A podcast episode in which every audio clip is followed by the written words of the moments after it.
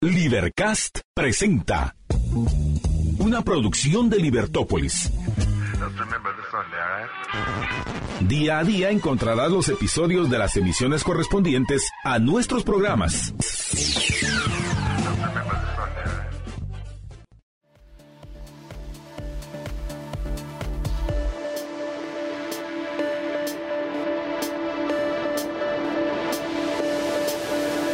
Buenas tardes, estamos en Libertópolis al mediodía, sí, hoy eh, en compañía de Marta Yolanda. Um, pues eh, primero que todo vamos a contarles de qué vamos a hablar. Vamos a hablar acerca de las comisiones de trabajo del Congreso de la República, eh, las 34 de las 38 que fueron asignadas ayer y además de eso, pues de las eh, de las cuatro que no fueron asignadas. Creo que es un punto muy importante. Vamos a hablar también acerca del amparo que tuvo ayer, que se conoció ayer en la Corte de Constitucionalidad y que amparó justamente a eh, pues algunos diputados del partido Vamos, entre ellos Alan Rodríguez ah, eh, y varios otros de los diputados que estaban ah, pidiendo esa que las la, los diputados que no tenían bancada fueran, siguieran siendo independientes, tal y como establece la ley orgánica del organismo legislativo. Y también, pues, eh, hablaremos eh, acerca de la eh, ¿cuál es el otro tema? Bueno, acerca de los otros temas que tenemos, como por ejemplo, estamos viendo esa iniciativa de ley que eh, pretende reformar el, Ministerio Público. Ah, eh, pues eh, son varios temas de los que seguramente también vamos a hablar acerca de esta enfermedad neurológica que creo que conviene hablar por lo menos un momento. Pero para mientras, mientras estamos en estas, yo le quiero recordar que hoy es ah, día de el gelato, gelato de Primo de Roma, y contamos con servicio a domicilio en la capital y ciertos días hasta Antigua, Guatemala. ¿Cómo nos puede contactar? Vía WhatsApp o llamadas al número 3190-9912. Le repito, 3190-9912. También nos puede encontrar en Facebook e Instagram como arroba primo de Roma o primo de Roma solo en Facebook. Recuerda que encuentras primo de Roma en Fontavela, Pradera Concepción y Picoteo Miraflores.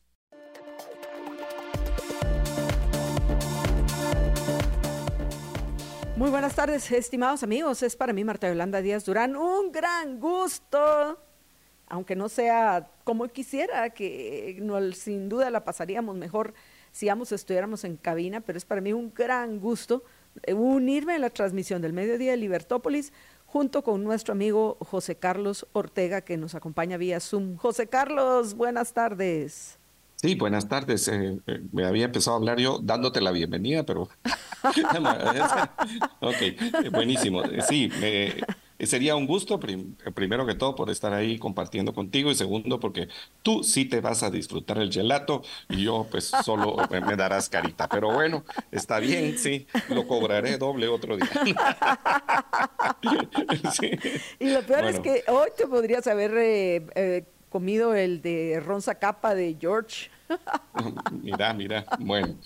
Para la próxima. Pero lo que sí, es, hay algo que ambos podemos hacer para disfrutar. Y es llamar al 41 51 87 68, el 41 51 87 68, que es el teléfono al cual podemos eh, llamar para hacer nuestros pedidos de esos riquísimos embutidos de Santa Lucía que incluye, por cierto, también los sándwiches que están maravillosos, embutidos Santa Lucía, que nos invita a disfrutar de una vida sana y con sabor ya sea para preparar nuestras loncheras. Deberíamos de recomendárselo a los diputados ahora que tienen que llegar con loncheras al, Congreso, que que algo de eso vamos a comentar, que van con su sandwichito. del Congreso para su lonchera. Me parece. Y solo para que sepan, porque queremos que estén saludables nuestros diputados y todos nuestros oyentes, las loncheras saludables incluyen una variedad de jamones 100% de pavo. Podemos sorprender a nuestras familias con deliciosas comidas preparadas con chorizos, salamis y salchichas, así también como con la exquisita ensalada de jamón Santa Lucía.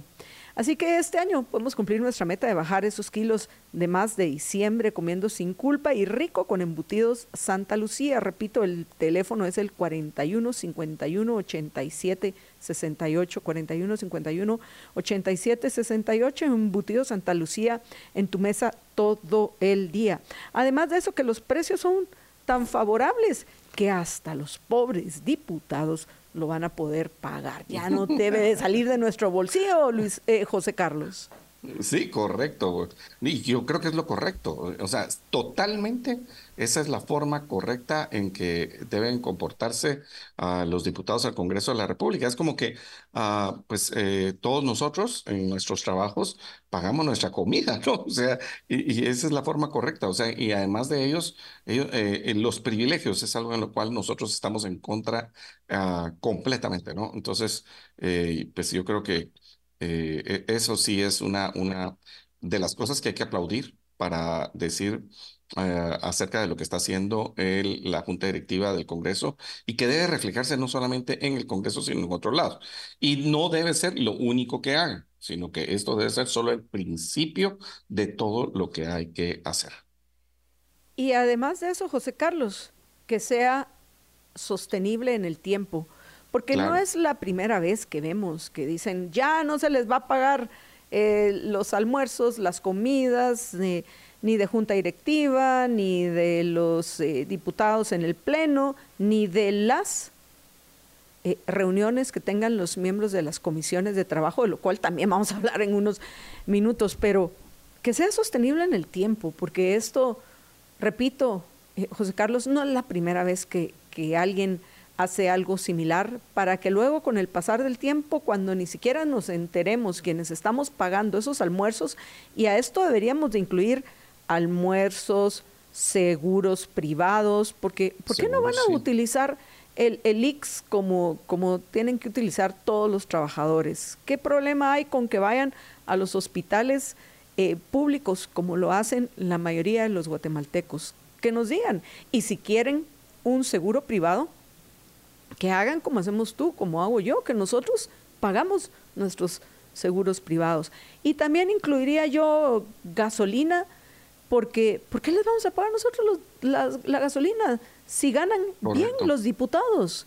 Más aquellos sí. que forman parte, ya sea de la junta directiva de alguna comisión de trabajo o no se diga de la junta directiva, que fácil, fácil, por los números que vi, es solo el presidente de la junta directiva del Congreso va a redondear entre 80 y 100 mil quetzales al, al mes, más la seguridad, más eh, el, el, transporte blindado, que también lo compramos nosotros, los tributarios, y lo pagamos sí. nosotros, los tributarios. Hay varias cosas, además del seguro, que yo creo que eso es eh, fundamental que, no se les pague el seguro, la otra es el teléfono, o sea, todo lo que son privilegios, el, el teléfono eh, y algunas otras uh, privilegitos que hay por ahí que deben ser, o sea, eh, deben ser eh, iguales a que el resto de la población, ¿no? O sea, el, servicio público debe ser un ejemplo para el resto, porque hay, una parte aquí, o sea, cuando el servicio público, las autoridades eh, cometen estos, eh, tienen estos privilegios, cometen estas abusiveces, el resto de la administración, o sea, todos los mandos medios y los mandos bajos, eh, hay una actitud desmoralizante que hace que se pervierta todo el servicio público, ¿verdad? Entonces, creo que es muy importante pues a, hacer con el ejemplo y que sea realmente, como tú dices, sostenible y en muchas áreas, no solamente de maquillaje, sino que sea realmente profundo ese eh, ahorro y esa austeridad y esa igualdad de las personas, uh, de los ciudadanos, de nosotros los tributarios, con respecto al resto de la población. Que repito, de nuevo, no hay que alegrarse hasta que realmente veamos que esto va a ser sostenible en el tiempo, porque ya la gente Correcto. está quemando cohetes y este es el cambio que yo esperaba. Sí, sí. Yo, sin duda, este es un cambio mínimo, bienvenido, pero no es el cambio que nosotros, por lo menos yo, Marta Yolanda Díaz Durán, espero. Yo, pues queda claro que yo esperaría un verdadero cambio del sistema estatista intervencionista de Estado benefactor dentro del cual vivimos, donde verdaderamente se eliminaran todos los privilegios de aquellos que gozan de privilegios y se reduzca la intromisión de los gobernantes en nombre del Estado en nuestras vidas, pero estamos muy lejos todavía de ver eh, ese cambio, tal vez en el siguiente gobierno, o a lo mejor este nos da una sorpresa inesperada a todos, quién sabe, sería fabuloso. que, que, de repente Bernardo Arevalo volteara a ver al sur y, y, se preguntara, bueno, ¿cuánto escándalo con este tal Milei? ¿Qué diablos está haciendo este, eh, este, este gaucho, este argentino, como lo quiera llamar? ¿Lo podemos hacer nosotros en Guatemala? Mm, habría que también que preguntarse. Pero bueno, regresemos a, a nuestro, eh, a nuestro país que uno de los temas que, quiero hablar con un poco más de detalle, que pienso que lo voy a hacer tal vez mañana, no sé si José Carlos quiere agregar algo hoy, es los resultados del más reciente índice de percepción de la corrupción del 2023, que fue presentado ayer precisamente por Transparencia Internacional. Y un dato que me parece importantísimo es que en esa percepción de corrupción de, del, en el caso específico de Guatemala, bajamos, si recuerdo correctamente, del lugar 150 al 156.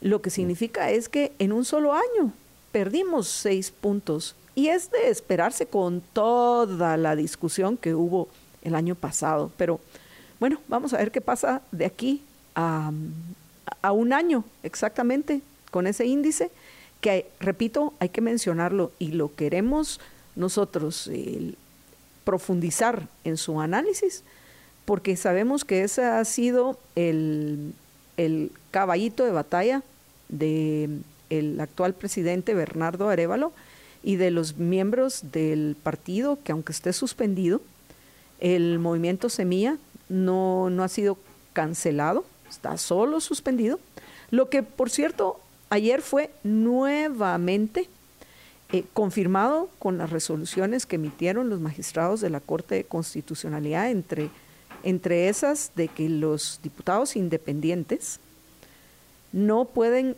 dirigir, no quiere decir que no puedan participar, pero no pueden dirigir ni la Junta Directiva del Congreso ni las comisiones de trabajo. Por eso vemos, y ya te paso el, el micrófono, José Carlos. Por eso vemos que en la repartición, en, la repartición de los panes que hicieron ayer en el Congreso. Esos no son panes, esos son... esos son panotes, ya son, croissants, panes, de todo que hubo ayer. Pastel, diría María Antonieta. que el, toda esa repartición que hubo ayer en el Congreso no se incluyeron las comisiones que Dos de estas son para mí importantísimas.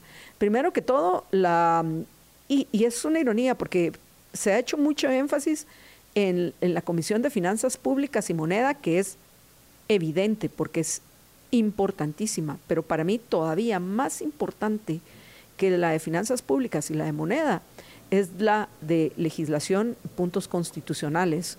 Según el presidente del Congreso, no se eh, asignaron estas eh, comisiones porque eran las que habían negociado con el movimiento Semilla, lo que significa que ahora pues las otras que los otros partidos que sí están integrados como bancadas van a quedarse con alguna de estas. ¿Cuál es tu, tu pronóstico en lo que respecta a, estas eh, comisiones que, que, que están pendientes de asignar y, que por cierto las otras dos son la de economía, que también me parece importante. Me, imagino que de entrada acá, por ejemplo, la ley anticompetencia, y así es como yo la voy a llamar. Usted llámelo como quiera. Yo, a pesable oyente, yo eso lo voy a llamar la ley anticompetencia. ¿Qué quieren pasar? Sin duda va a ir lo que sea que presenten, va a ir a la, a la Comisión de Legislación y Puntos Constitucionales y sin duda va a ir también a la de probablemente de economía, que es otra de las que está pendientes de, de, asignar, Y la cuarta es la de ambiente, ecología y recursos naturales, que hay que tener muchísimo cuidado porque hay muchos grupos de presión que están en contra precisamente de, la, de, la, de hacer productivos la explotación minera y la producción de energía en nuestro país eh, con el uso de los recursos naturales y de entrada me imagino que, en esta comisión también debería de, discutirse la, la, como está ahorita esta legislación, la legislación antiaguas, porque así como el Sahara, aunque no lo crean algunos, el Sahara en su tiempo fue un hermoso jardín, hoy pues vemos que es un desierto. ¿Qué pasaría si estas, eh, si esta legislación como la quieren pasar pasa? Es em, tiene el visto bueno en la comisión, pasa a discusión del Pleno y en el Pleno la aprueban. Porque también esa es otra cosa que hay que explicar, José Carlos. No son las comisiones de ningún tipo, de un grupito de diputados, los que disponen que se aprueba. Es el Pleno el que tiene siempre la última palabra en lo que es en lo que implica legislar en nuestro país, ¿correcto? Sí, no, totalmente, totalmente correcto, ¿verdad? Mira, lo que pasa es que eh, la, eh, eh, la, o sea, aprobar o no aprobar una ley, al final ah, la discusión será en el Pleno y terriblemente se da solamente en el tercer debate, ¿verdad? E, ese creo que es un asunto que, que, se debiera mejorar porque el primero y el segundo debate, como hemos denunciado muchísimas veces, tiene este problema de que solamente se lee y se, se entrará a debate, se, como eh, no habiendo más debates, eh, se, se cierra y, y, ya no se vota, por cierto, no se vota la primera y no se vota la segunda lectura, cosa que para mí es un error eh, fundamental del, del asunto este, ¿no? Eh, bueno, pero entonces este, con eso pues estamos mal. Y, hay que cambiarlo completamente, pero sí, la última palabra la tiene el Pleno. Ahora, el problema de todo esto es que hay una, eh, ¿cómo te puedo decir? O sea, el, eh, tanto hay dos coladores, hay dos filtros que tienen muchísimo poder y uno de ellos es la instancia de jefes de bloque. O sea, la instancia de jefes de bloque es la que decide qué se agenda y qué no se agenda. Una de las cosas es que supuestamente esta junta directiva, porque pues lo había prometido eh, el, eh, diputado Samuel Pérez, no le voy a llamar junta directiva Samuel Pérez porque ya la Corte Constitucional le dijo que eso no existía y que solo validó pues la toma de posesión del presidente Bernardo Arevalo, pero después la junta directiva no existió. Entonces, ¿qué es el asunto? O sea, él dijo, bueno, que vamos a leer todas las, todas las ah, iniciativas de ley. Yo, yo me, me, puedo morir del susto, Marta Yolanda, solo para contarte, o sea, alrededor, uh, bueno, de, en, en cada año hubo algo así como entre 400 y 600 iniciativas de ley. O sea, eso es una cosa espantosa. Imagínate si se aprobaran, se leyeran todas, sería un absurdo completamente. Pero bueno, eh, habrá que, o sea, la instancia de jefes de bloque sirve de colador, pero ahí, o sea, no hay exactamente la mejor de las representaciones. Lo hablábamos hoy con el diputado Cristian Álvarez en la mañana, porque, por ejemplo, una bancada que tiene solamente un diputado, en la instancia de jefes de bloque tiene el mismo peso que una bancada que tenga 39 diputados, e, exactamente los máximos y mínimos que hay en este momento. Entonces, eso es un poco complicado. Y por el otro lado, la otra que tiene gran poder es la, eh, la comisión, porque el presidente de la comisión y un poco el secretario, pues eh, tienen una, eh, un gran poder para decidir la agenda de lo que está en la comisión. Tú te puedes hacer el loco con alguna de las iniciativas, así como puedes promover alguna otra. Y, y, bueno, e, este es un asunto que tendrá que mejorarse en algún momento. Pero sí, la última palabra la tiene el Pleno y así debe ser. La discusión, ya por ejemplo, una de las cosas que se decía para el cambio de junta directiva y que no quedara vamos, es que hubo una dictadura en estos últimos cuatro años acerca de quién tenía la palabra en el Congreso, a quien se le daba la palabra, se le cortaba a muchos diputados a media, eh, pues a medio debate y además de eso, eh, a veces no se otorgaba la palabra, sino que solo se le otorgaba a los amigos en momentos precisos.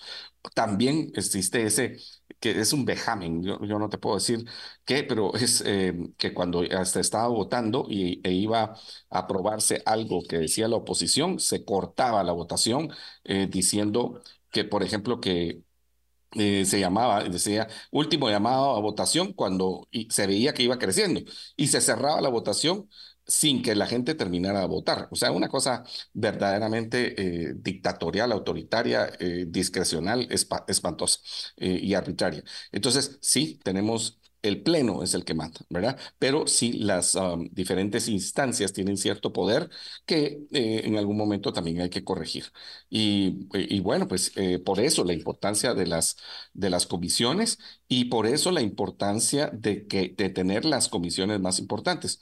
Como tú decías, o sea, una, o sea, hay que entender el incentivo de cada una de las comisiones eh, y, hay que entender el incentivo de las comisiones que no se asignaron específicamente. ¿Por qué? Porque ahí alguien quiere una agenda, alguien tiene ya claro qué es lo que quiere ir a hacer. En la, por ejemplo, en la de finanzas, ya vimos que hoy en prensa libre eh, sale que el ministro de Finanzas quiere una ampliación presupuestaria. Eso pues ya lo veíamos venir. Eh, entonces, seguro, eso tendrá que pasar por la Comisión de Finanzas.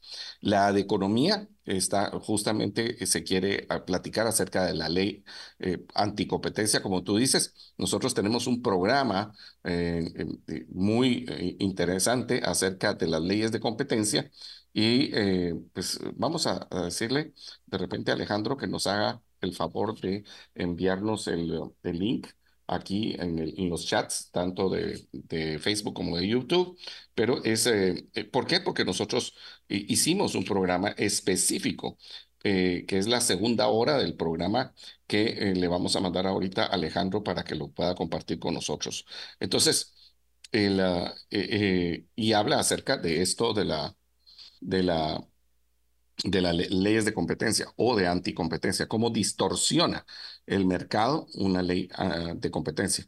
Y, después tenemos la de puntos constitucionales. Aquí seguro, o sea, aparte de la reforma eh, constitucional que ya ha anunciado en su plan de gobierno el partido Movimiento Semilla, también hay que entender que por ahí tiene que pasar la ley orgánica del Ministerio Público, o sea, la reforma a la ley orgánica del Ministerio Público. Entonces también hay mucho interés. La que menos nos, ah, nos damos cuenta cómo es es la esta de medio ambiente, ah, recursos naturales, eh, porque no sabemos exactamente qué es lo que necesitan, qué es lo que desean, pero podemos entender que esto muchas veces tiene que ver con las agendas progres y, por el background que tienen muchos de los diputados de Semilla, ¿verdad? Que es un background que ellos dicen, pues, ah, tiene que ver con la protección del medio ambiente. Eh, con lo cual no estamos en desacuerdo, o sea, no estamos en desacuerdo con la protección al medio ambiente. Una de las cosas más chistosas de este mundo, ¿verdad, Marta Yolanda?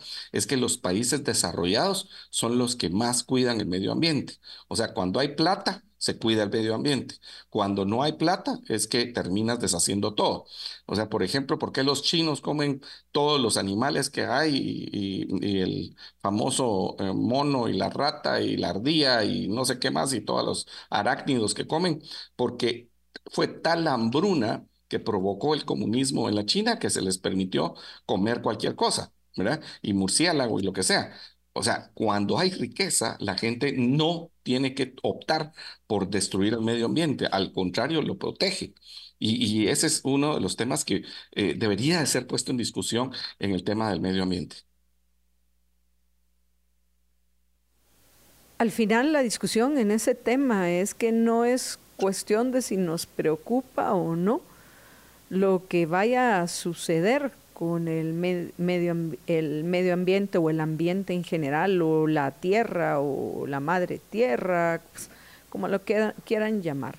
El origen del problema es las propuestas que hacen para cuidar ese medio ambiente, entre comillas, que a la larga, en lugar de, beneficiar a, todos, incluido el, el medio ambiente, lo que hacen es el dañarnos en el largo plazo.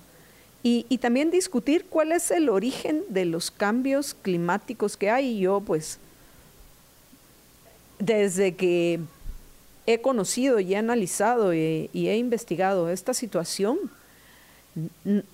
estoy completamente segura de que los hechos muestran de que hay un cambio climático. Pero ese cambio climático viene desde siempre, desde antes de que existiera el ser humano. Más aún, desde antes que existiera el cromañón, desde antes que, que, existiera el Homo sapiens, que está en un también proceso de evolución, que somos nosotros. antes de eso ya existían los cambios climáticos. Entonces, ahorita el, problema es que dentro de la agenda política de algunos grupos de presión nacionales y sobre todo internacionales, porque los grupos de presión nacionales son influenciados por lo que sucede en los grandes grupos de presión internacional, son más agendas políticas que van, como sucede también en otros temas, detrás del dinero que ofrecen los gobiernos de los tributarios para combatir, entre comillas, el cambio climático, y esa discusión de que el origen de la aceleración, pero mira cómo van variando su argumento. Antes era que, el, que, eh, nosotros los seres humanos éramos responsables de ese cambio climático. Ahora como la evidencia muestra que no, que cambio climático siempre ha existido, ahora resulta que de lo que están culpando al ser humano es de acelerar ese cambio climático. Entonces, se tiene que designar más dinero a los tributarios, a los grupos de presión ambientalistas, para que desaceleren, contribuyan a desacelerar ese cambio climático. Pero bueno, en fin, el punto, José Carlos, es que llegamos a la conclusión de que son comisiones importantes las que quería, querían los diputados del movimiento Semilla. Sí, Sí, y por, pero por otro lado, pues ah, sí se asignan el resto de las comisiones. Está, por ejemplo, la de salud, la de educación, está también la del Ministerio de Comunicaciones, eh, que son, son muy importantes, la de, defensa y gobernación. Y, y, bueno, ya están repartidas, ¿no? Ahora, lo único es que debe parar, y pues, pues lo mencionamos, existe ya un amparo, eh, o sea, no importa quién fue el que lo pidió, en este caso lo pidió eh, Alan Rodríguez y algunos, diputados diputado Héctor Aldana ah, de Partido Vamos, y algunos otros más, no importa quiénes lo pidieron, lo importante es cómo falla la Corte, ¿sí? Y, la, Corte dice, mire, sí están suspendidos y sí son independientes. No es por el, el Tribunal Supremo Electoral, sino es por una acción uh, judicial eh, que proviene de la judicatura eh, pues normal, ¿no? O sea, del organismo judicial. Y de ese mismo sentido dijo, mire, ¿sabe qué? Y no se les ocurra, no se les ocurra poner una ley donde ahora diga que los independientes ya no son independientes. O sea, no, no, no, se les va a ocurrir en este momento. Eh, entonces, creo que eso ya está claro, ya, ya está en español, ya está, o sea, más claro no canta el gallo. Ahora es asunto si estamos de acuerdo o no con todas las leyes perversas que se desarrollaron en 2016, ¿no? Eso es otro, son otros 20 pesos. Pero eh, eh, hoy por hoy eso es lo que tenemos y con lo que tenemos es que tenemos que vivir y se debe acatar. O sea, no hay, o sea, ni siquiera eh, Movimiento Semilla es la bancada más grande del Congreso para alegrar, alegar eh, que debe haber una acción democrática al respecto. Y bueno, sí, pues lo que sí podemos ver es que siempre las mayorías pues en el Congreso de la República se asignan las comisiones ah, más importantes. Eso, eso sí lo podemos ver y, bueno, eso es lo que hay, ¿no? O sea, eh, en, en, estos lugares los consensos y las mayorías se dan y bueno, habrá que esperar que, cuánto dura esa, ese consenso, esa alianza, esa mayoría, eh, y a ver en qué puntos eh, están de acuerdo y en cuáles puntos no van a estar de acuerdo. ¿eh? Vamos, a hacer una breve pausa, José Carlos, y regreso contigo en unos minutos, porque entiendo que tanto tú como yo nos despedimos a la una de la tarde. Sí, correcto. Bueno, vamos a una breve pausa, apreciables amigos, y regresamos con ustedes en unos minutos. Muchas gracias a aquellos que están compartiendo nuestro programa. Yo sé que, pues, eh, debido a todas las noticias que hemos analizado para ustedes, pues se nos ha complicado eh, nombrarlos. Así que quiero aprovechar rápidamente a agradecerle a Judith Rodríguez, a Juan Godínez, que veo por lo menos así rápidamente en Facebook que han convertido en nuestro programa y también agradecerles a los saludos que nos envían a Luis Ramírez eh, y Virginia Martínez. Y veamos si ahí creo que estamos con los saludos y de ahí, eh, gracias a los oyentes en general que andan discutiendo y aprovechando este espacio donde debe prevalecer el respeto. Podemos tener ideas diferentes, pero recuerden que quien empiece a escribir con mayúsculas o empiece a recurrir al uso del ataque ad hominem, vamos, porque sí, no somos, nosotros sí somos intolerantes, lo repito para que no cause ningún problema y no me importa reconocerlos, somos intolerantes ante las faltas de respeto que implican el escribir todo con mayúsculas en, en los comentarios en digitales, en redes sociales, al igual que recurrir al, al más básico de, de, las falacias, la más básica de las falacias, que es la falacia ad hominem, o sea, los ataques a, a las otras personas, los adjetivos que se utilizan para tratar de descalificar a aquellas personas que pues piensan diferente que nosotros o creen algo diferente a lo que nosotros creemos. Si queremos vivir algún día en una sociedad pacífica, pues tenemos que aprender a respetarnos como personas. Así que vamos a... Ah, no, también quiero aprovechar de una vez agradecerles a, quienes nos saludan en YouTube, agradecerle a Carolina Díaz Rivera, a Juan Lavé, a Ingrid Janet Alfaro, a Linda Nicole, que, que nos envían saludos por medio de YouTube e invitar a los que nos están acompañando en la 102.1 FM a que nos manden sus mensajes al 45 85 42 80 45 85 42 80 que son es el WhatsApp de Libertópolis. Vamos a una breve pausa y regresamos con ustedes en unos minutos. Quédense con nosotros.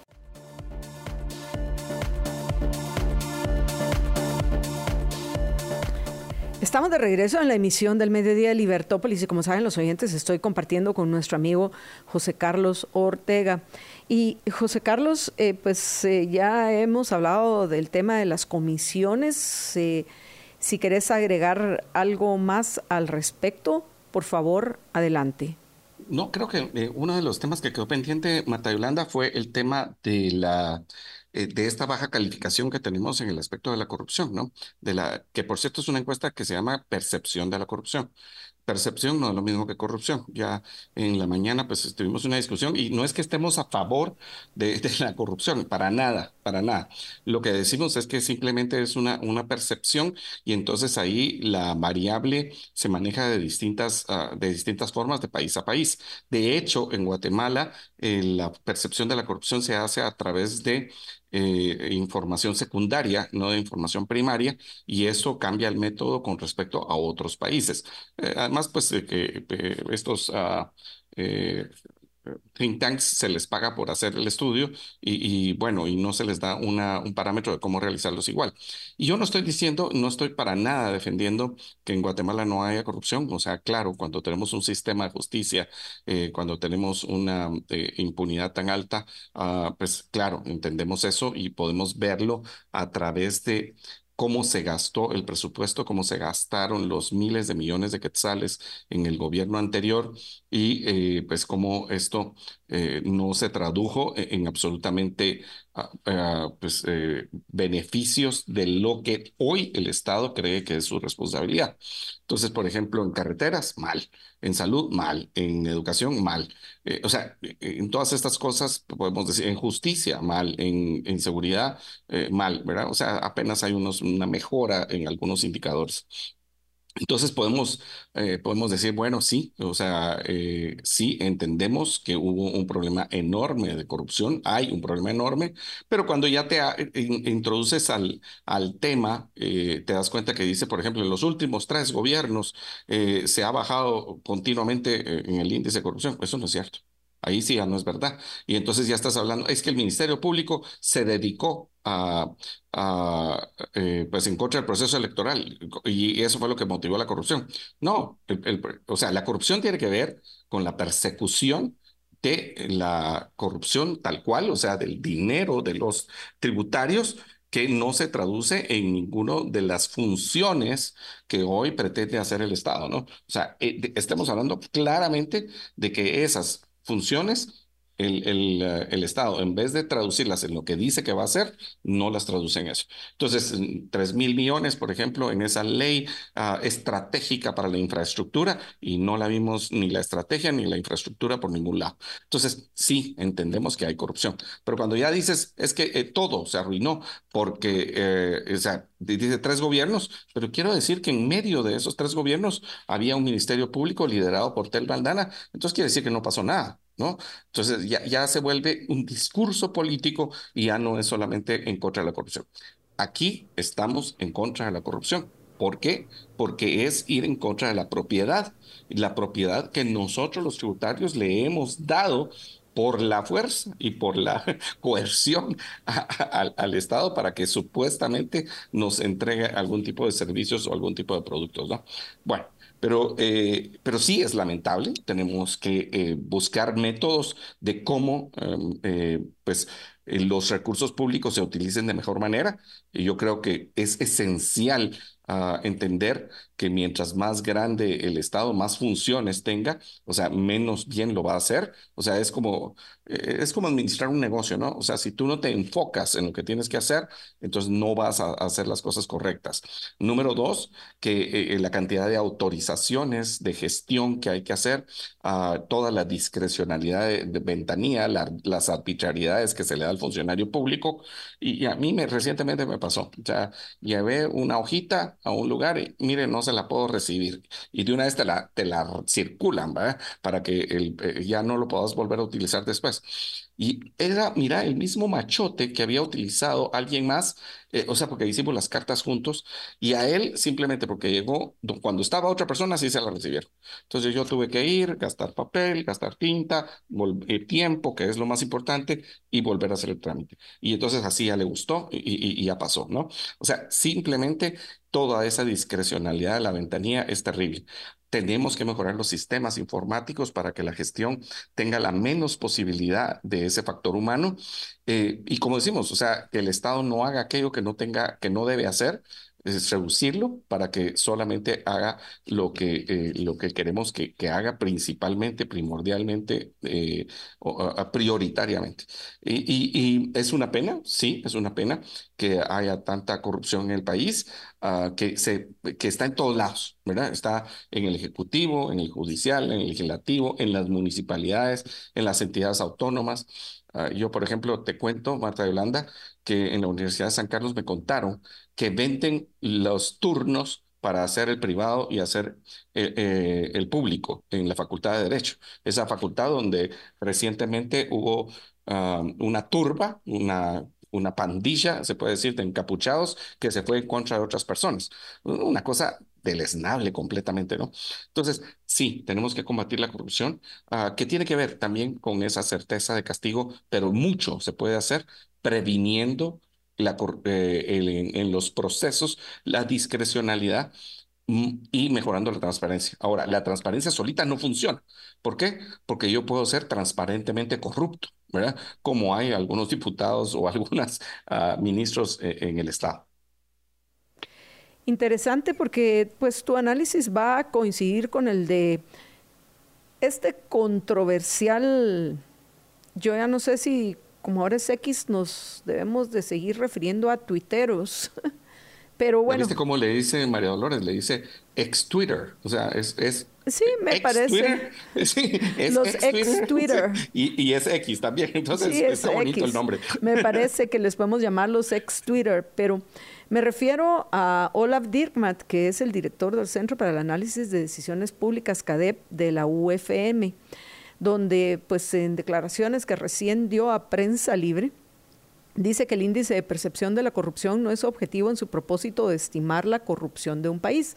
Porque, bueno, en principio, eso es muy difícil porque necesitarías de, de un ministerio público, una Contraloría eh, eh, General de Cuentas que funcionara, que no estuviera bajo la responsabilidad del presidente, porque esa es una ironía.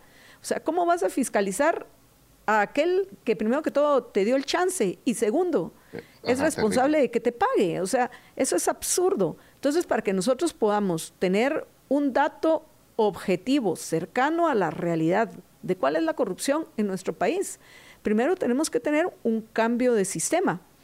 Y mientras, pues a lo único que podemos aspirar, y ahí tal vez voy a ser de, de, de ¿cómo es que se llama? De, de abogada del diablo, a lo único que podemos aspirar es que aquellas personas, eh, miembros de grupo que de alguna forma tienen relación con el gobierno para poder estimar la corrupción que puede haber en nuestro país, que la hay.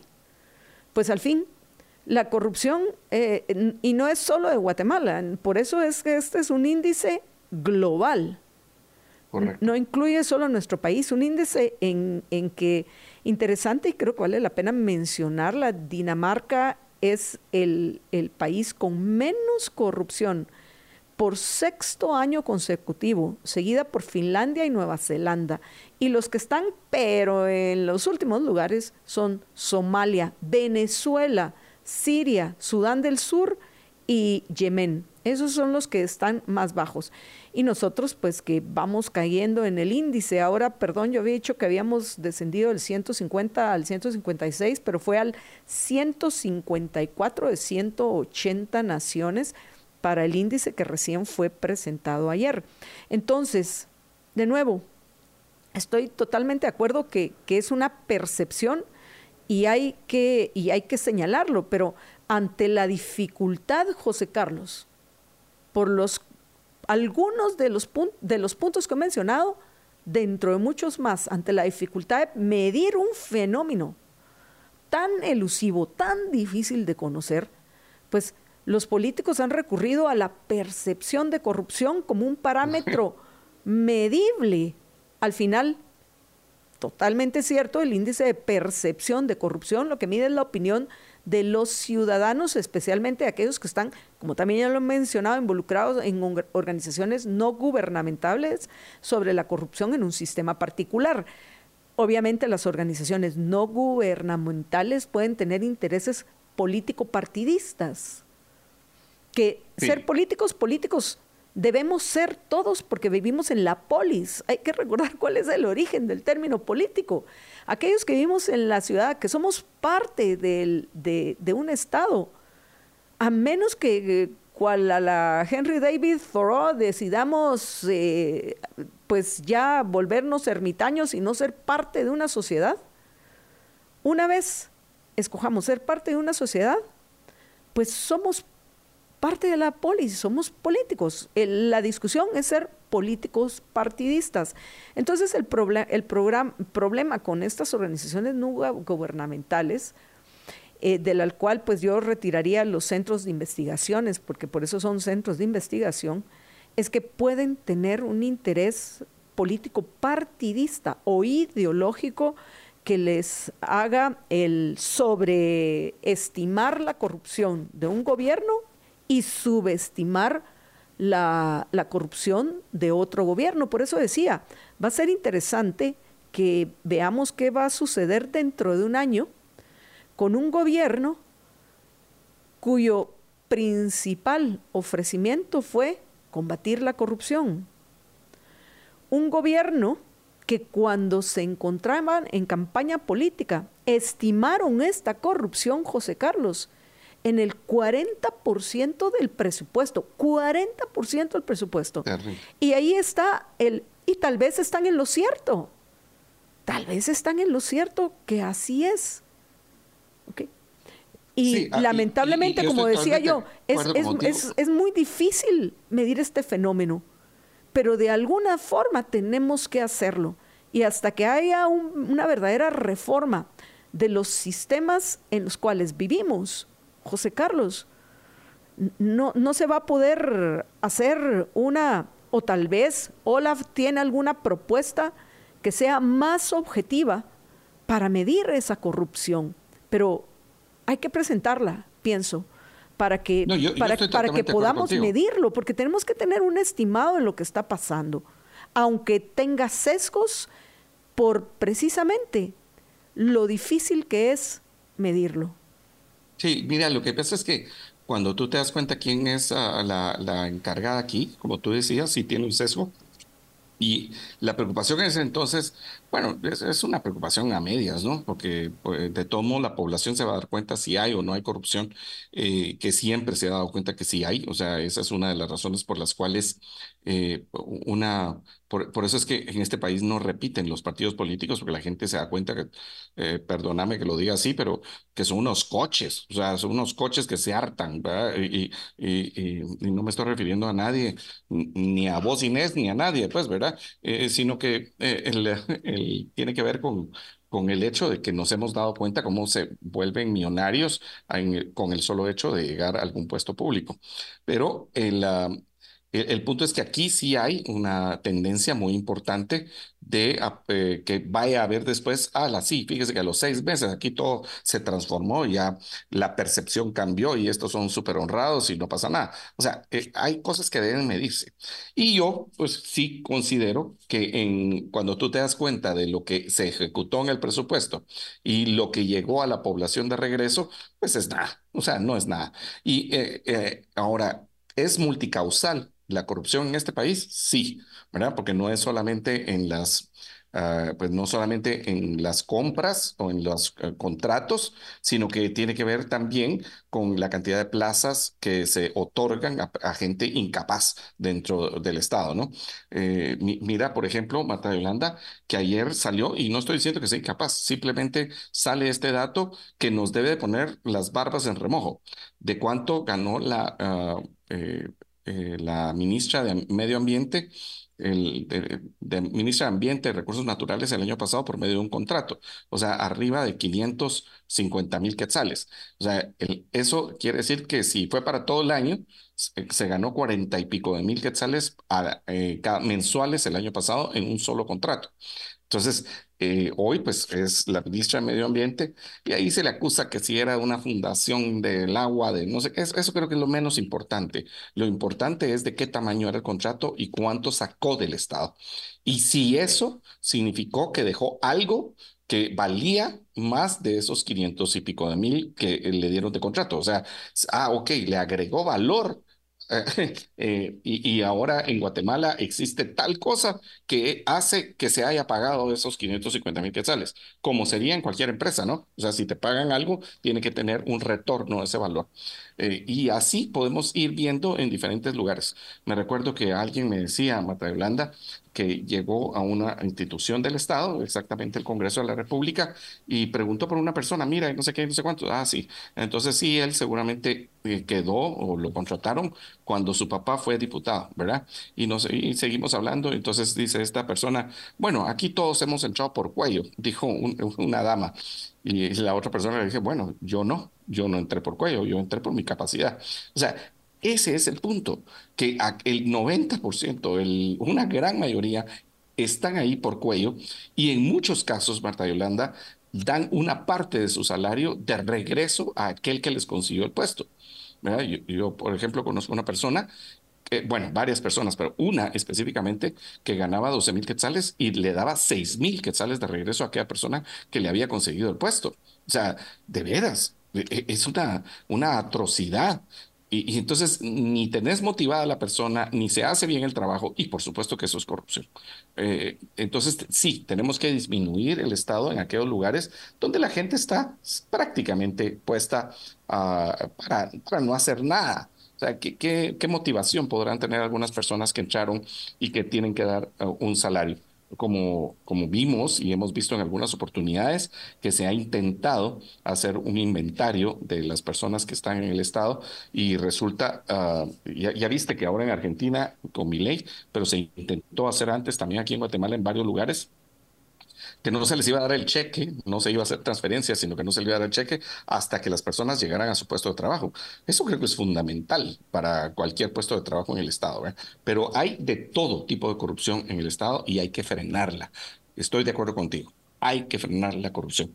Es, es, vital. Eh, no podemos seguir funcionando como país con los niveles de corrupción que hay. Pero hay que entender cómo reducirla al mínimo posible, ¿no? Eh, porque, porque si no estamos, eh, eh, estamos dando palos de ciego y nos alegramos por detallitos que realmente no son los importantes. Para que podamos acabar con la corrupción, tenemos que cambiar el sistema. Cambiar el sistema significa que en lugar de andar aprobando más legislación, más burocracia, dándole más responsabilidades al gobierno, se las tenemos que quitar. Eso es lo que, eso es lo que tenemos que entender en, lo que respecta al, tema de la corrupción. Y pues como ya tenemos que terminar, José Carlos, solo hay algo que quiero eh, eh, decir, porque sí, efectivamente, eh, Olaf hace una propuesta en esta, en esta nota de prensa libre, así que creo que lo correcto es que lo lea completo las, sus declaraciones que parece que están causando alguna controversia en X. Y dice, abro comillas, por lo que la nota de cada país es el resultado de distintas encuestas que no se toman anualmente y el número de encuestas por país es diferente, explicó Dirkmat, quien aseguró que con este método, abro comillas, se está comparando peras con manzanas, pues no todos los países tienen las mismas encuestas como fuente. Entonces sí, es un cuestionamiento objetivo el que les está haciendo a, los que lo hacen. Y más aún, agregó que el mismo creador del índice se retiró de la publicación por los errores metodológicos identificados, que habría que corregir esos errores otro de los errores que destaca Dirkman es que la propia percepción de los años pasados influye en la percepción del más reciente. No se puede medir algo si la medición influye en el resultado, indicó el entrevistado, agregando que por estos motivos la academia ya no toma en serio este estudio. Aquí también me parece que Olaf cae en, en la falacia de la generalización apresurada, porque no, probablemente él no lo toma en serio, pero él no puede hablar por todos los académicos. Y propuso que hay mejores maneras de aproximar la corrupción, como por ejemplo la tasa de soborno y el sobreprecio en las compras del Estado. El sobreprecio en las compras del Estado, pienso que sí podés tener alguna idea de cuál es la tasa de soborno. Híjola, ahí creo que caemos en el mismo problemas similares a los que le podemos eh, achacar al, índice de percepción de la corrupción. Y por el momento, nos guste o no, es lo único que tenemos hoy. Hay que mejorar lo que se tiene.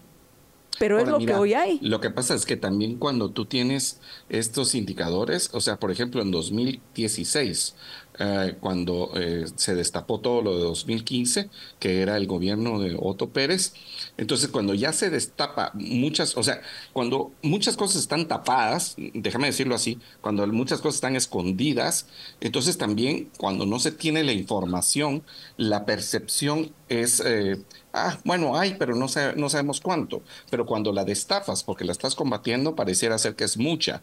Entonces, por ejemplo, en ese 2015 a 2016, 2017, el índice subió, pero eh, era porque se estaba combatiendo de alguna manera. No estoy diciendo de forma perfecta, o sea, de hecho no, pero subió ah, eh, la percepción y, entonces se califica mal a alguien por lo que hizo el anterior. Y esa parte, mientras que cuando si tú preguntas la tasa de eh, soborno, eh, sí se los puedes a, preguntar a los actores eh, de una forma privada, ¿verdad?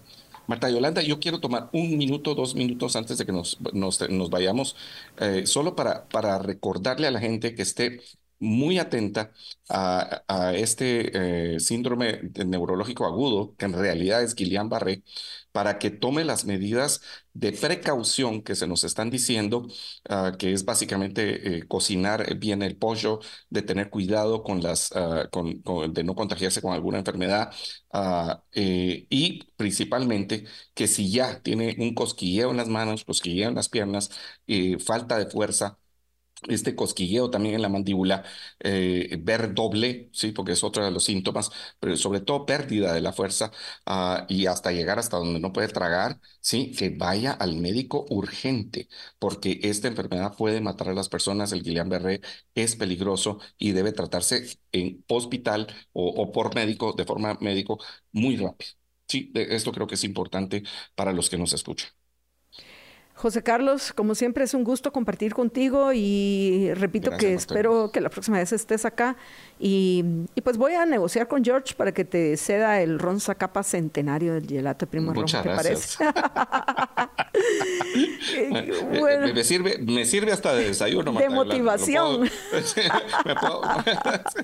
que por cierto, este viernes tenemos tamales cortesía de los que se sacaron el muñequito de la rosca de Reyes de la San Martín. Así que nos vemos el, nos vemos el viernes, José Carlos. Buenísimo. El viernes va a estar con nosotros, no, les digo ah, que no se lo pierdan, ah, la licenciada Marlene Blanco Lapola en entrevista a las 7 de la mañana para contarnos cómo el sistema de justicia hizo eh, tantas injusticias en su caso ah, en estos tiempos que denominamos tiempos sicilianos, ¿no? Eh, eh, y, les recomiendo que, que la escuchen a las 7 de la mañana el viernes por la mañana. Por cierto, José Carlos, antes de que nos despidamos, quiero agradecer este mensaje que, me encanta. Ese es el tipo de mensajes que nosotros esperamos de, nuestros oyentes, saber que estamos cumpliendo nuestro objetivo, como nos dice Vivian Poggio en YouTube. Dice, mi saludo y admiración por el análisis y la búsqueda de aclararnos las ideas. Ahora soy más consciente de cómo las acciones políticas afectan mi vida y entorno. Gracias mil. Gracias a ti, Vivian, por compartir con nosotros ese, eh, eh, ese comentario y, de lo que ha sido para ti escuchar Libertópolis. Muchísimas gracias. José Carlos. Un abrazo, Marta Yolanda. Nos vemos. Hasta la próxima. Nos vamos a la pausa, pero antes de eso quiero recordarles que, que cuiden su sistema digestivo. Eso podemos agregarlo a lo que mencionaba eh, José Carlos, en lo que respecta a, este síndrome que, no se conoce a ciencia cierta sus orígenes, yo en lo particular considero que tener uno, y no lo considero yo, lo dicen los médicos, pues, que tener uno bien cuidado su sistema digestivo es, nos reduce las probabilidades de, de enfermarlos. Así que ya saben, apreciables oyentes, yo les recomiendo lo que yo hago, que tomo todos los días, todos los días, ya como hábito de vida. O sea, en mi presupuesto invertir en mí es una parte importantísima. En mi presupuesto mensual se incluye adquirir un aloe vera gel de ELA, pedirlo al WhatsApp 49 50 34 14 49 50 34 14 para mantener nítido mi sistema digestivo. Así que si usted está preocupado, mi sugerencia es que ahorita que me está escuchando, repito el número 49 50 34 14 49 50 34 14, el WhatsApp de ELA, escriba para pedir su aloe vera gel de ELA. El blend de ELA, de nuevo, pregunte en, el 4950 3414, 4950 3414, porque sé que hay gente desesperada. Yo entre ellos, pero ya conseguí un bote. Yo ya conseguí un bote, así que tal vez usted también puede conseguirlo, ya sea llamando a GNC o GNC o escribiendo el 4950 3414. No le ofrezco que se lo vayan a poder dar, pero si usted es fan del blend de ELA, lo va a ser también del aloe vera gel de ELA. 4950-3414, 4950-3414. Cuídense muchísimo que una sola vida tienen. Sean felices, muy, pero muy felices.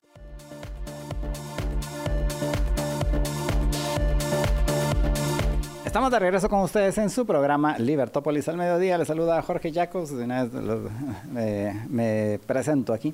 Y eh, de una vez vamos a arrancar con el segmento de eh, Frederick y vamos a hablar acerca de cómo vender más. Estamos aquí con Frederick Kimpel. ¿Qué tal, Frederick? ¿Cómo ¿Qué tal, Jorge? Buenas tardes. buenas tardes. a todos los radioescuchas. Qué alegre estar acá otra vez de nuevo. Sí, te extrañamos la semana pasada y contanos entonces de qué vamos a hablar hoy. Pues, em, como te contaba fuera del aire, em, hoy vamos a hablar un poco de la actitud y del estado mental que hay que tener para enfrentar ciertos problemas de la vida y que como vendedores y como gerentes de ventas y como gerentes comerciales tenemos que enfrentar a veces clientes complicados, a veces situaciones complicadas, em, a veces eh, tenemos problemas a la, a la hora de hacer una venta y esto nos genera frustraciones en la vida. Pero em, yo la verdad es que hoy los quiero dejar con un par de regalos de cosas que he aprendido recientemente. Em, y cosas muy interesantes, creo que les van a gustar. Y, al final, em, no solo para las ventas, sino en la vida, básicamente la, la, actitud, no digo que es todo, pero sí es buena parte del, buena, buena parte del, del problema y de la solución. ¿no? Así es, y desde la Biblia te hablan de la actitud porque Jesús te dijo, eh, en la vida tendréis aflicciones, pero confíen en mí que he vencido al mundo. Y te habla de la fe. Y la fe es un estado de actitud. Pero hoy les voy a hablar de un señor que se llama Rick Elías. Rick Elías lo pueden poner en Google o lo pueden poner en YouTube. Eh, van a ver una plática de TED muy interesante. Él iba a bordo del vuelo que despegó de Nueva York y que mm, tuvo un problema. Y en este video él le deja a las personas tres regalos, pero este es un video que lo acabo de ver y realmente te cambia la perspectiva de vida. Él le cuenta que en, el, eh, en los momentos en que se dio cuenta que se iban a estrellar, primero sintió la turbulencia, sintió que los motores tenían problemas, él iba en el asiento 1A, o sea, iba a la par de las, hasta enfrente, en primera clase, a la par de las aeromosas, y eh, él cuenta que primero volteó a ver a las aeromosas y le dijeron, no, no, no, seguro le pegamos a unos pájaros o algo, no va a haber problema. El, capitán ya, ya aparte dio la vuelta. Y después él se da cuenta que el capitán se alinea con el río Hudson. Y eh, después de algunos segundos que él siente que fueron eternos, eh, oye las tres palabras que más frías y que le han generado más miedo en su vida, que fue cuando el capitán les dice a todos prepárense para el impacto. Entonces, a partir de ese momento, Rick Elías te lleva parte por parte contándote lo que él pensó, lo que él sintió. Y lo primero que él dice es que em, se arrepiente del estado mental con el que él enfrentaba las cosas y que se empieza a dar cuenta de que muchas cosas le robaron la felicidad en su vida. Y que a partir de ese día porque al final él sobrevive. Eh, y hasta la fecha actual, él jamás volvió a pelear con su esposa, porque en el momento em, de un conflicto, él se da cuenta la cantidad de daño que te hace el ego cuando a puro tubo querés tener la razón. Y a veces estás discutiendo con un cliente y querés tener la razón o querés sentirte que pudiste más que el cliente cuando realmente lo que hay que eh, buscar es la felicidad y encontrar una solución rápida. Entonces, el, primer consejo que él le da a todos es escojan siempre la felicidad, escojan siempre la paz. Dejen el ego por un lado. ¿Qué importa si el otro piensa que se fue con la, con la razón? No dejen que los problemas les roben más tiempo y más felicidad de lo que les debería de robar, ¿verdad? Entonces, él dice que a partir de ese momento él escoge siempre ser feliz sobre su ego. Eso cuesta mucho. Em, lo segundo es que él dice que hubiera querido tener más tiempo para sus hijos y haber sido más eh, un mejor papá que le dolía mucho saber en ese momento que no iba a ver crecer a sus hijos porque él no estaba su familia en el vuelo. Y lo tercero que él dice y que no tiene nada que ver con las ventas es que se da cuenta que morir no le da miedo. Él estuvo muy cerca de morir. Al final el capitán se echó un aterrizaje precioso en el Hudson y todos se salvaron Em, y eh, recientemente también en el avión leía un libro que se llamaba La montaña eres tú. Y esto amarra con lo anterior, porque este libro lo que nos dice es que ante un problema, el 97% de las consecuencias malas que te genera el problema las causaste vos. Sí, el problema realmente... No el, problema, sino uno mismo, ¿no? Sí, es que la vida te presenta el problema, la vida te presenta el estímulo y con la actitud mental y la falta de preparación o exceso de preparación que tenés para enfrentar un problema, creas el problema más grande o simplemente eliminas el problema. A los gerentes comerciales, a los directores comerciales, a los jefes de ventas, a los supervisores de ventas, nos pagan para hacer pequeño el problema, no para hacer grande el problema. Entonces muchas veces tenemos problemas eh, con un cliente y realmente para lo que nos pagan a nosotros es para matar este problema. Si no lo puedes matar vos, entonces seguramente tu jefe lo puede matar. Pero para matar un problema, el 97% va a ser la actitud y la preparación con la que enfrentemos el problema, ¿verdad? Em, si lo enfrentamos muertos de miedo y haciendo alboroto y nerviosos y llenos de ansiedad, seguramente el problema se va a hacer más grande, ¿verdad? Entonces muchas veces vas a tener problemas a la hora de entregar algo, a la hora de entregar un carro, en las agencias hay problemas. Eh, yo me acuerdo, yo trabajaba para una agencia y una vez iban a entregar un carro y el carro lo chocaron cuando lo llevaban a la agencia para su entrega, ¿verdad? Entonces, eh, estos problemas se pueden hacer más grandes con mentiras, se pueden hacer más grandes con nervios, se pueden hacer más grandes metiéndole cuentos al cliente, no, fíjese que no se lo podemos entregar, rellena la mentira que te guste. O se pueden hacer pequeños enfrentándolos con integridad, eh, con la verdad y buscando soluciones, ¿verdad? Yo creo que una de las cosas que más frustran a un cliente es cuando un vendedor empieza a inventarles cosas con tal de no asumir la responsabilidad y no enfrentarlo. Y como les decía al principio, en la vida vamos a tener problemas. La vida está, es así. O sea, esto donde venimos a, vivir eh, 80 años, 85 años, no sé cuántos años nos, regale Dios a, cada quien en la vida, eh, aquí vamos a tener problemas, pero el estado mental con el que enfrentamos los problemas es muy importante, o sea, tenemos que estar tranquilos, si no lo sabemos tenemos que averiguarlo, tenemos que actuar siempre con la verdad y tenemos que ofrecer soluciones viables al cliente. hay muchos clientes intransigentes, pero si nos mantenemos en un curso de acción íntegro, las consecuencias van a ser pequeñas. Por muy enojado y frustrado que esté el cliente, y a lo mejor hasta tiene razón de estar frustrado el cliente. Imagínate, estás esperando tu carro nuevo y te llama el gerente y te dice, mire, tuvimos un problema, lo estábamos trasladando y lo hicimos pozole usted. Y ya está su nombre. Entonces le vamos a dar otro nuevo, pero necesitamos hacer el traspaso de, ya te imaginas todo el relajo, ¿verdad? Y hoy no va a tener su carro. Me disculpo con usted, eh, esas cosas pasan y le ofreces soluciones.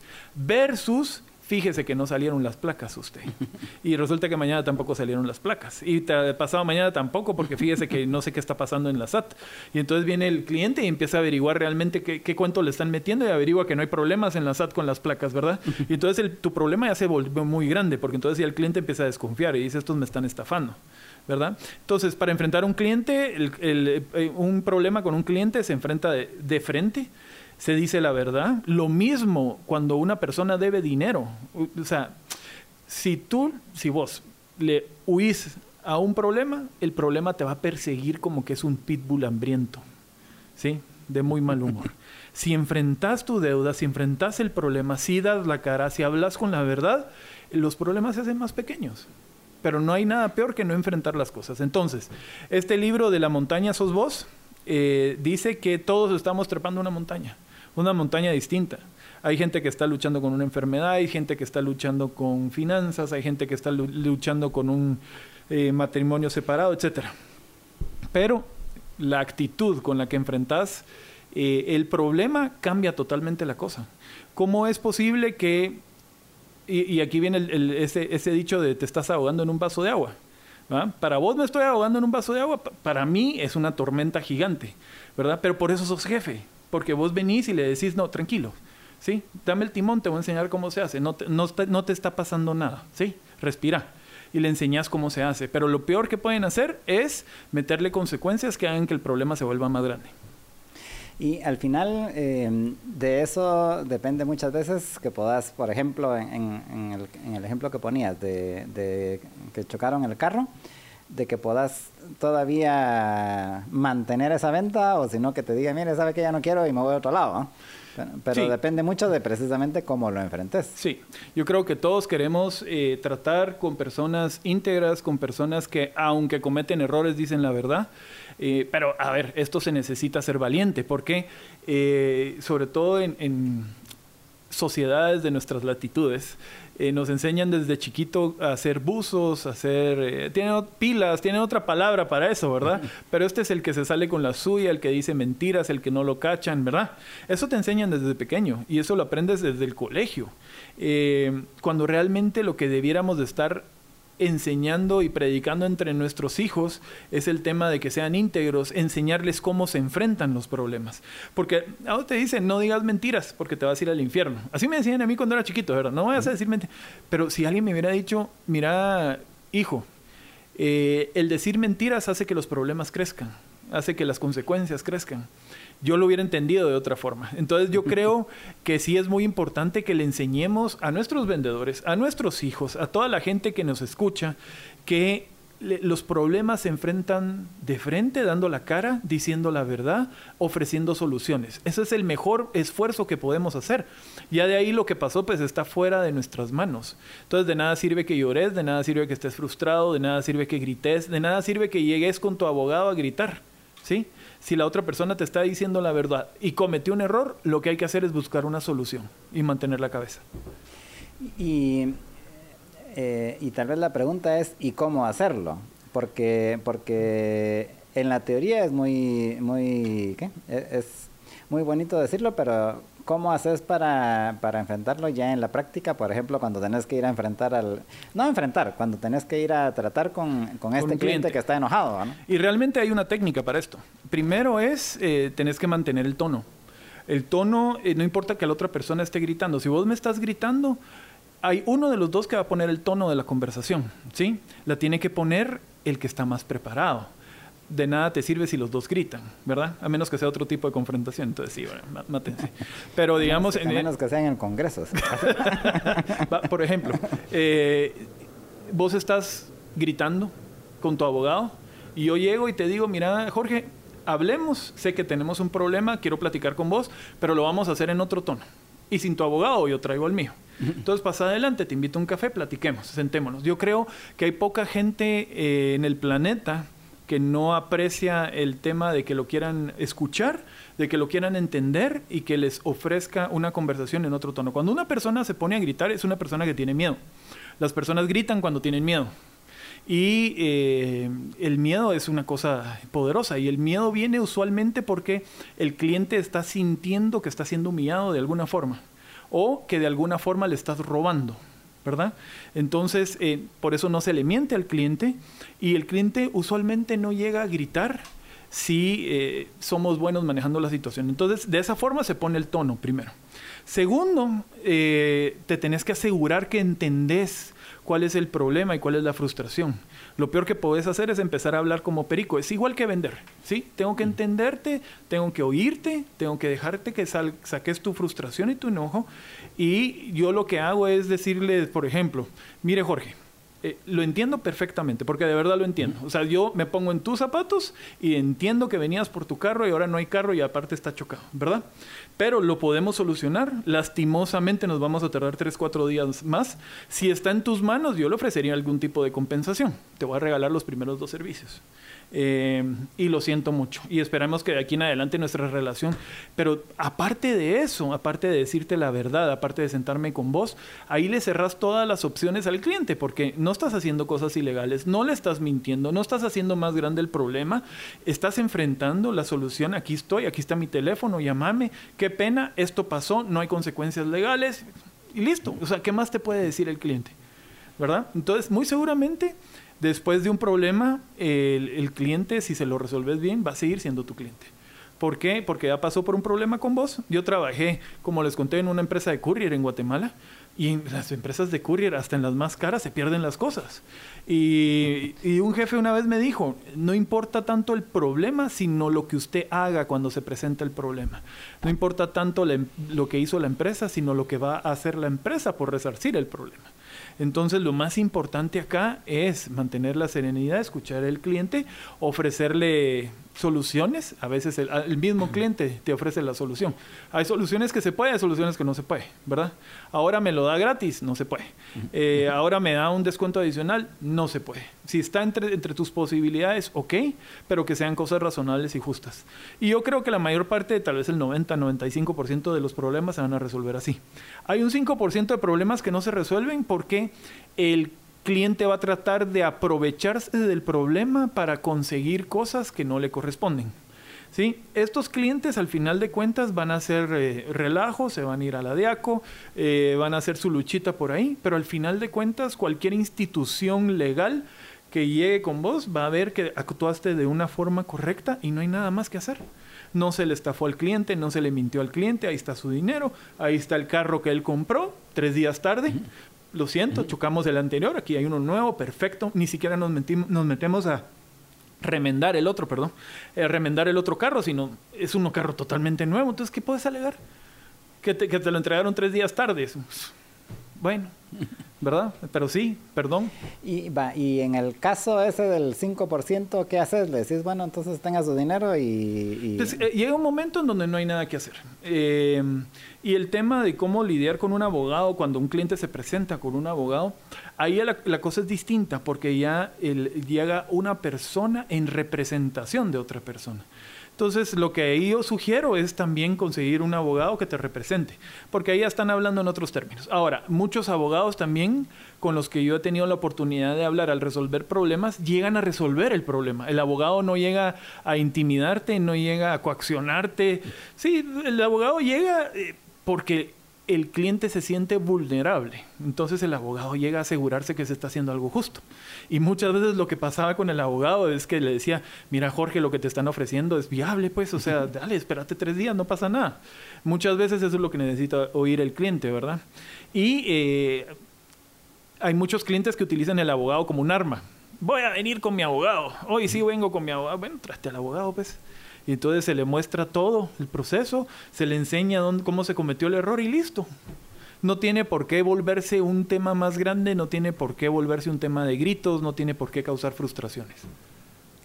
Y, regresamos, ya se nos va a acabar el tiempo, pero regresamos al tema de la, del final que depende todo de cuál es la actitud. Y en este tema de la actitud y ante estos, estos problemas, ahí, ¿qué es lo más importante? ¿La, ¿La, experiencia que tenés de problemas anteriores y de cómo enfrentarlo? O, la teoría de cómo debes enfrentarlo y... bueno, si no tenés una, tenés la otra. O sea, si no tenés experiencia, entonces la teoría. Hay gente que tiene mucha experiencia en ventas y son pésimos, pésimos para arreglar problemas porque nunca se los han enseñado. Em, y hay gente que han agarrado la experiencia de resolver conflictos por la experiencia que tienen en ventas. Y hay gente que no tiene experiencia en ventas y es buena resolviendo conflictos porque hacen esto de una manera natural. O sea, es gente que te explica, te escucha, ¿verdad? Y hay gente que, o sea, si estás empezando el día de hoy en ventas y quieres sacar un cursito, ni siquiera un cursito, te, puedes ver videos en YouTube y ahí te explican cómo resolver conflictos. Entonces, todo es válido. Yo, eh, la verdad es que no tenía mucha experiencia resolviendo conflictos. Eh, y hasta era chiste, yo, digamos, en, el, en, el, en la industria automotriz vi de todo. Eh, y hay cosas que se hacen y hay cosas que no se hacen. Así de sencillo. Al final del día em, trabajé para una empresa en donde la integridad, la honorabilidad era muy importante. Y, y todo viene del líder. E, esto es algo bien importante. Mientras más responsabilidad tienes jerárquicamente en la empresa, más es importante es que des el ejemplo de cómo se tiene que comportar todo el mundo hacia abajo, ¿verdad?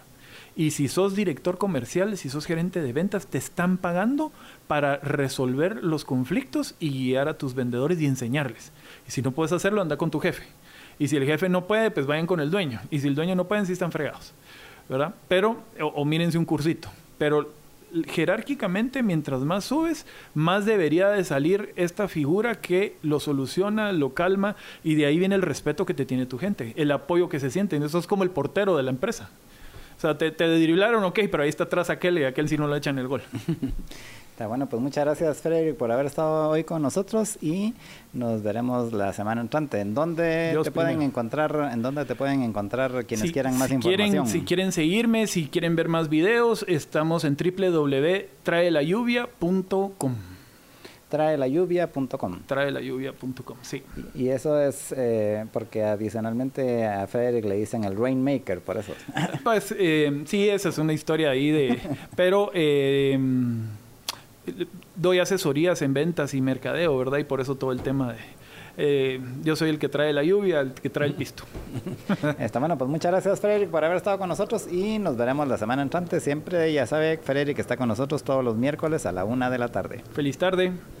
Vamos a una pausa y regresamos con ustedes en unos minutos.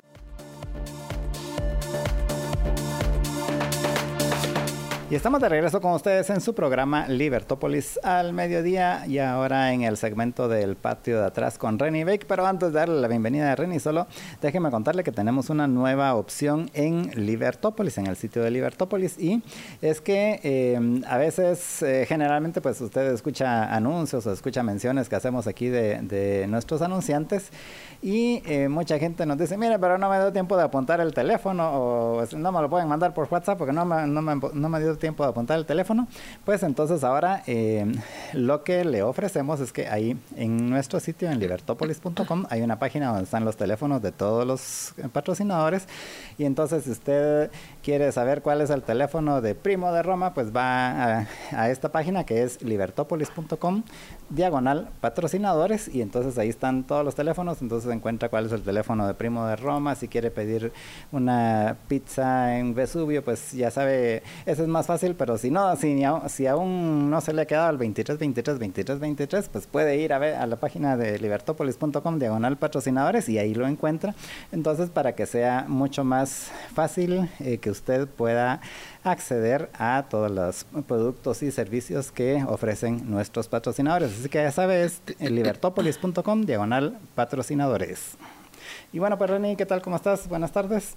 Muy buenas tardes, Jorge. Saludos a todos nuestros oyentes en este día algo frío, pero aquí estamos como siempre con ustedes con el segmento El Patio de Atrás, el único especializado en Centroamérica en lo que sucede en Estados Unidos, que obviamente es nuestro patiezote de atrás, aunque algunos dicen que nosotros somos el patio de ellos o el patiecito, pero realmente son temas compartidos. Y hoy, Jorge, tenemos varios temas muy interesantes que no solamente hablan de Estados Unidos, sino también de México. El primero que habíamos anunciado es que fue a platicarse Francisco Jiménez, el flamante ministro de Gobernación del gobierno de Guatemala, con el secretario de Seguridad Nacional, Alejandro Mayorkas, que tiene un montón de líos políticos en este momento, pero ¿por qué Alejandro Mayorkas? Hasta un impeachment ya pidieron contra Exactamente, de eso vamos a platicar, porque Alejandro Mayorkas estuvo tuiteando ayer sobre esa reunión. Luego vamos a estar hablando de el caso o de la noticia realmente de que la DEA estuvo investigando al actual presidente de México, Manuel López, eh, Andrés López Obrador, o mejor dicho, AMLO, porque se cree que en el 2006, o por lo menos es lo que dice la noticia, recibió dinero del cartel de Sinaloa para su campaña política de ese año. Y luego también vamos a estar hablando de las posibles implicaciones para Guatemala de el hecho que el dictador de Venezuela hizo lo que nosotros ya habíamos cantado, que era básicamente no iba a tener elecciones libres. Él viene y sacan de la contienda a la candidata de oposición, María Corina Machado, y los estadounidenses están volviendo a ponerle sanciones. ¿Qué implicaciones puede tener para nosotros? Sin más, Jorge, ¿qué te pareció el tuit de Alejandro Mayorkas el día de ayer?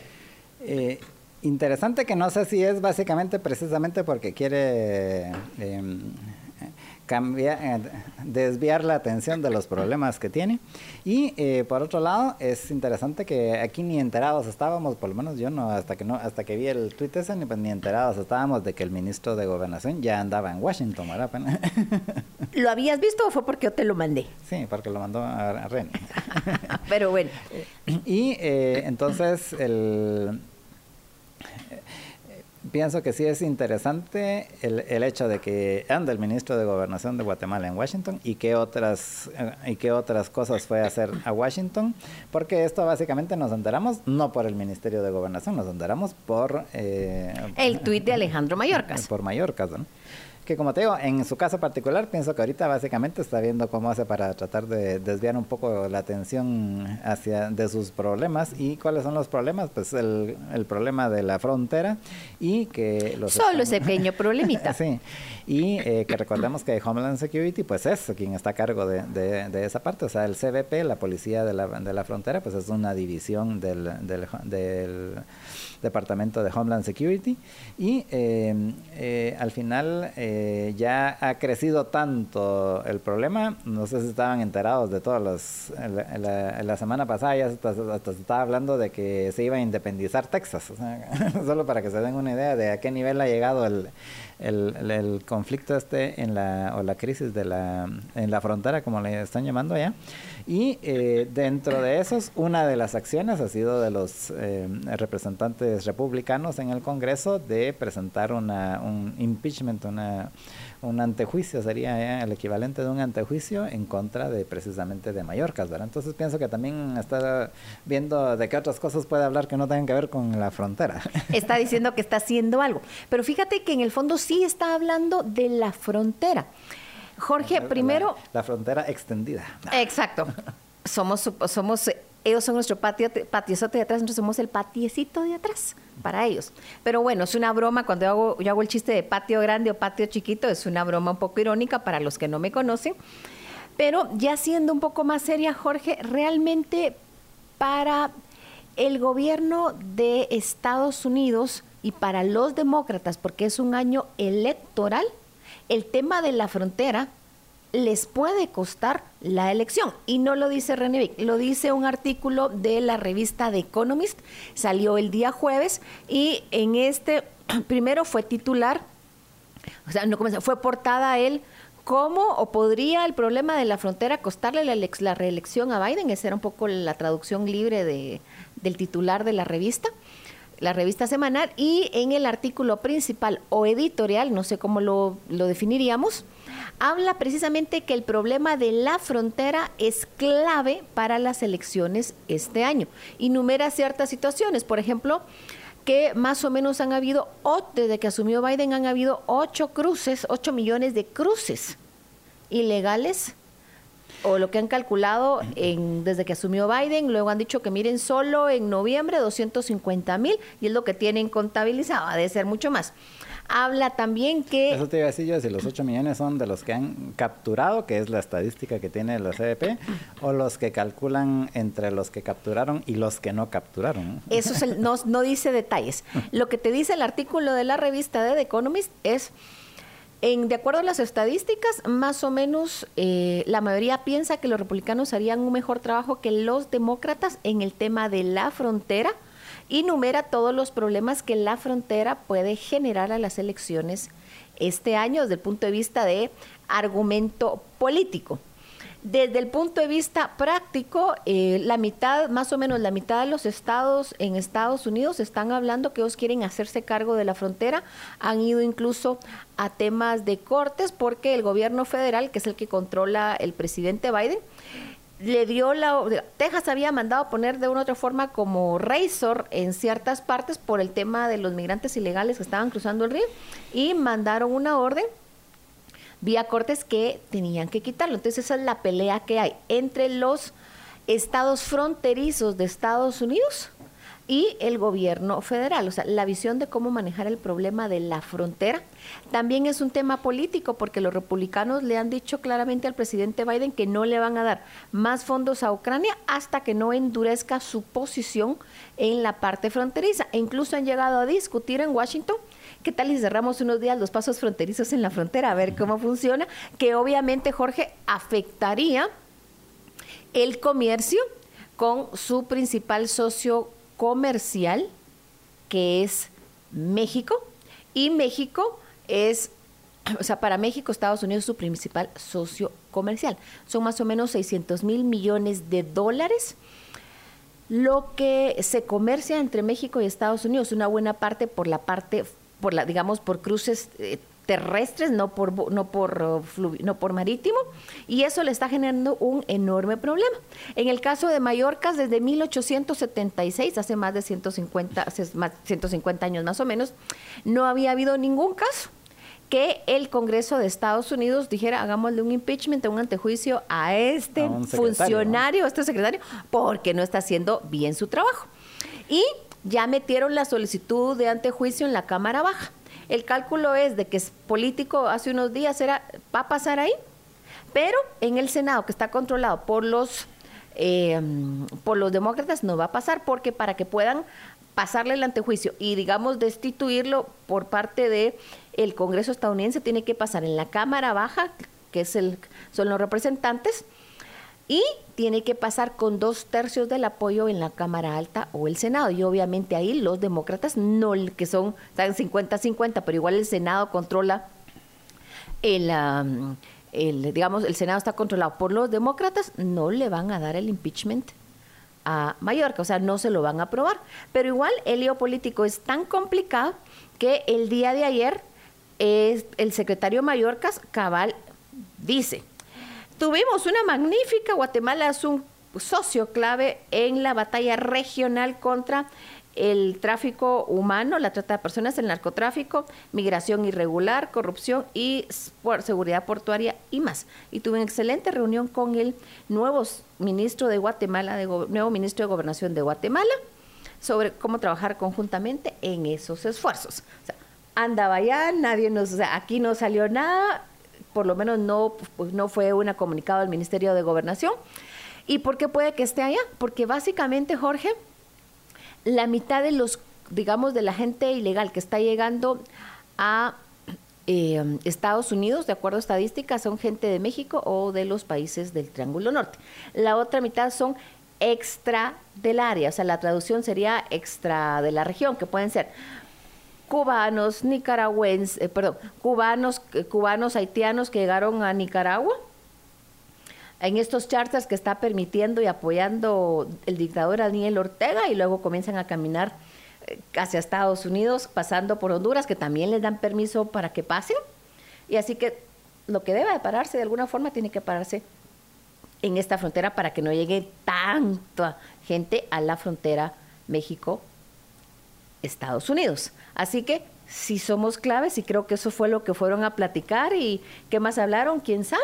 Pero ahorita la prioridad del gobierno de Estados Unidos, como ya lo habíamos dicho en este foro, era desde que fueron la segunda vuelta hasta el 14 de enero el tema es una transición democrática segura, estable, pacífica. Del 15 de enero en adelante, bueno, el tema de migración, por favor, combate el narcotráfico, el tema de migración ilegal, el tema de migración ilegal, que los gringos están en elecciones, campaña electoral, y el tema de migración ilegal es un tema de discusión en la batalla política estadounidense. Que yo pienso que va a ser el tema de discusión. Yo no lo quería decir así, pero es el tema. La migración ilegal es el tema. Como en su momento el tema económico fue, es la economía estúpido, unas frases, o sea, es una frase que quedó para la historia cuando Clinton le dice a George Bush padre, o sea, sí, tú fuiste muy exitoso en Irak, en esto y lo otro, pero el problema que le importa a la gente en este momento es, es la economía. Estúpido, así se lo dijo en un foro. Ahora es, el eslogan ha de ser, es la inmigración ilegal eso es el tema en estas elecciones en Estados Unidos que están ya a 10 meses y días. Sí, es en, en, noviembre. Y en efecto, eh, pienso que va a ser el tema siempre y cuando no, no avancen los juicios contra Trump, porque entonces el tema va a ser los juicios contra Trump. Porque mm, el, lo que yo decía hace unos días es de que eh, básicamente Trump ya tiene casi garantizada la, la nominación del Partido Republicano pero eh, pero siempre existe la posibilidad de que de que se pueda descarrilar la cosa con todos con todos estos juicios que tiene. Y entonces pienso que eh, Nikki Haley se debe de mantener ahí por aquello de las dudas. Por cualquier cosa. Mira yo lo veo como los dos grandes temas son los juicios de Trump y el tema de migras de migración ilegal Los republicanos hablan del tema de migración ilegal y los demócratas hablan del tema de Trump y todos sus juicios pendientes. Pero al final, esos son los grandes temas de discusión en este momento, el, digamos, el 31 de enero del 2024, lo que se ve en la campaña, que esos son los grandes temas sobre los que van a digamos, dar vueltas un montón de otros temas eh, distintos, pero son como los temas pivotales o primarios sobre los que muchos van a construir su campaña política en Estados Unidos. Y pienso que al final eh, están vinculados por, por distintas razones, pero principalmente por razones presupuestarias, em, pero también va a tener mucha incidencia qué suceda con toda la crisis geopolítica que hay, eh, que hay ahora, ¿verdad? Porque luego de este ataque que hicieron en, eh, contra una base estadounidense, que es un grupo terrorista de los financiados por Irán, contra una base estadounidense en Jordania, eh, pienso que la situación puede complicarse, o sea, también cabal, eh, hace poquito me estaban enterando también de, un par de, de SEALs que se, que, se murieron eh, al ir a detener un barco que llevaba misiles, entonces la situación sí está, ¿qué? calentándose en, Está calentándose. en el cercano oriente y pienso que eso sí puede incluso ser más eh, crítico que, incluso el tema de la, de la migración, si la situación es, eh, escala, ¿verdad? Y eh, por lo menos Biden lo que dijo es de que ya había tomado una decisión de cuál va a ser la represalia por, por el ataque y la muerte de, de varios soldados estadounidenses. pero Ah, pienso que primero va a haber que esperar a ver cuál era la decisión. Y, y luego em, que sí creo pienso que sí puede puede todavía complicarse más la situación en el cercano oriente veamos qué sucede Jorge pero regresando a nuestro continente hay que hablar de lo que ha pasado en Venezuela. Básicamente Estados Unidos está volviendo a imponer sanciones que se las había quitado por la promesa de los, del gobierno de Venezuela de que se iban a haber elecciones justas.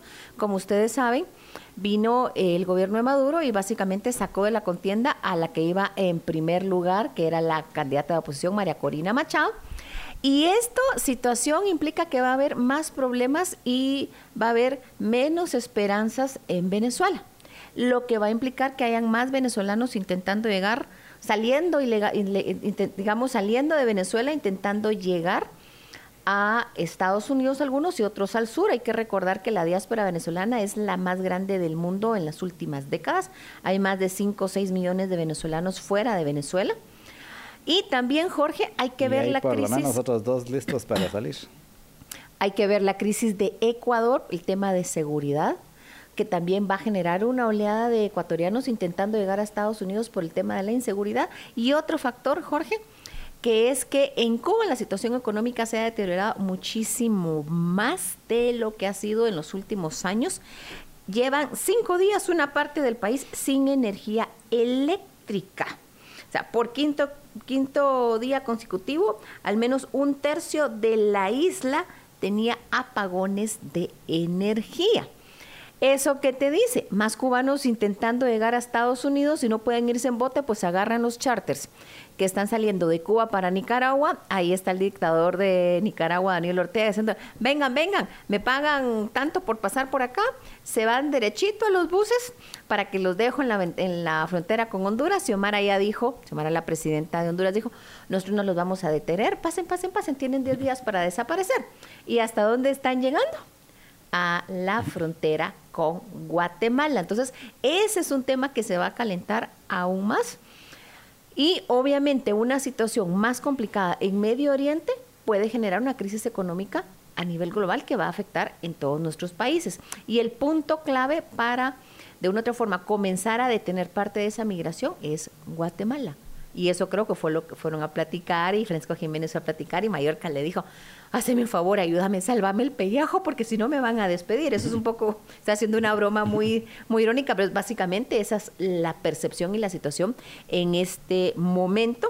Y luego, Jorge, el último tema.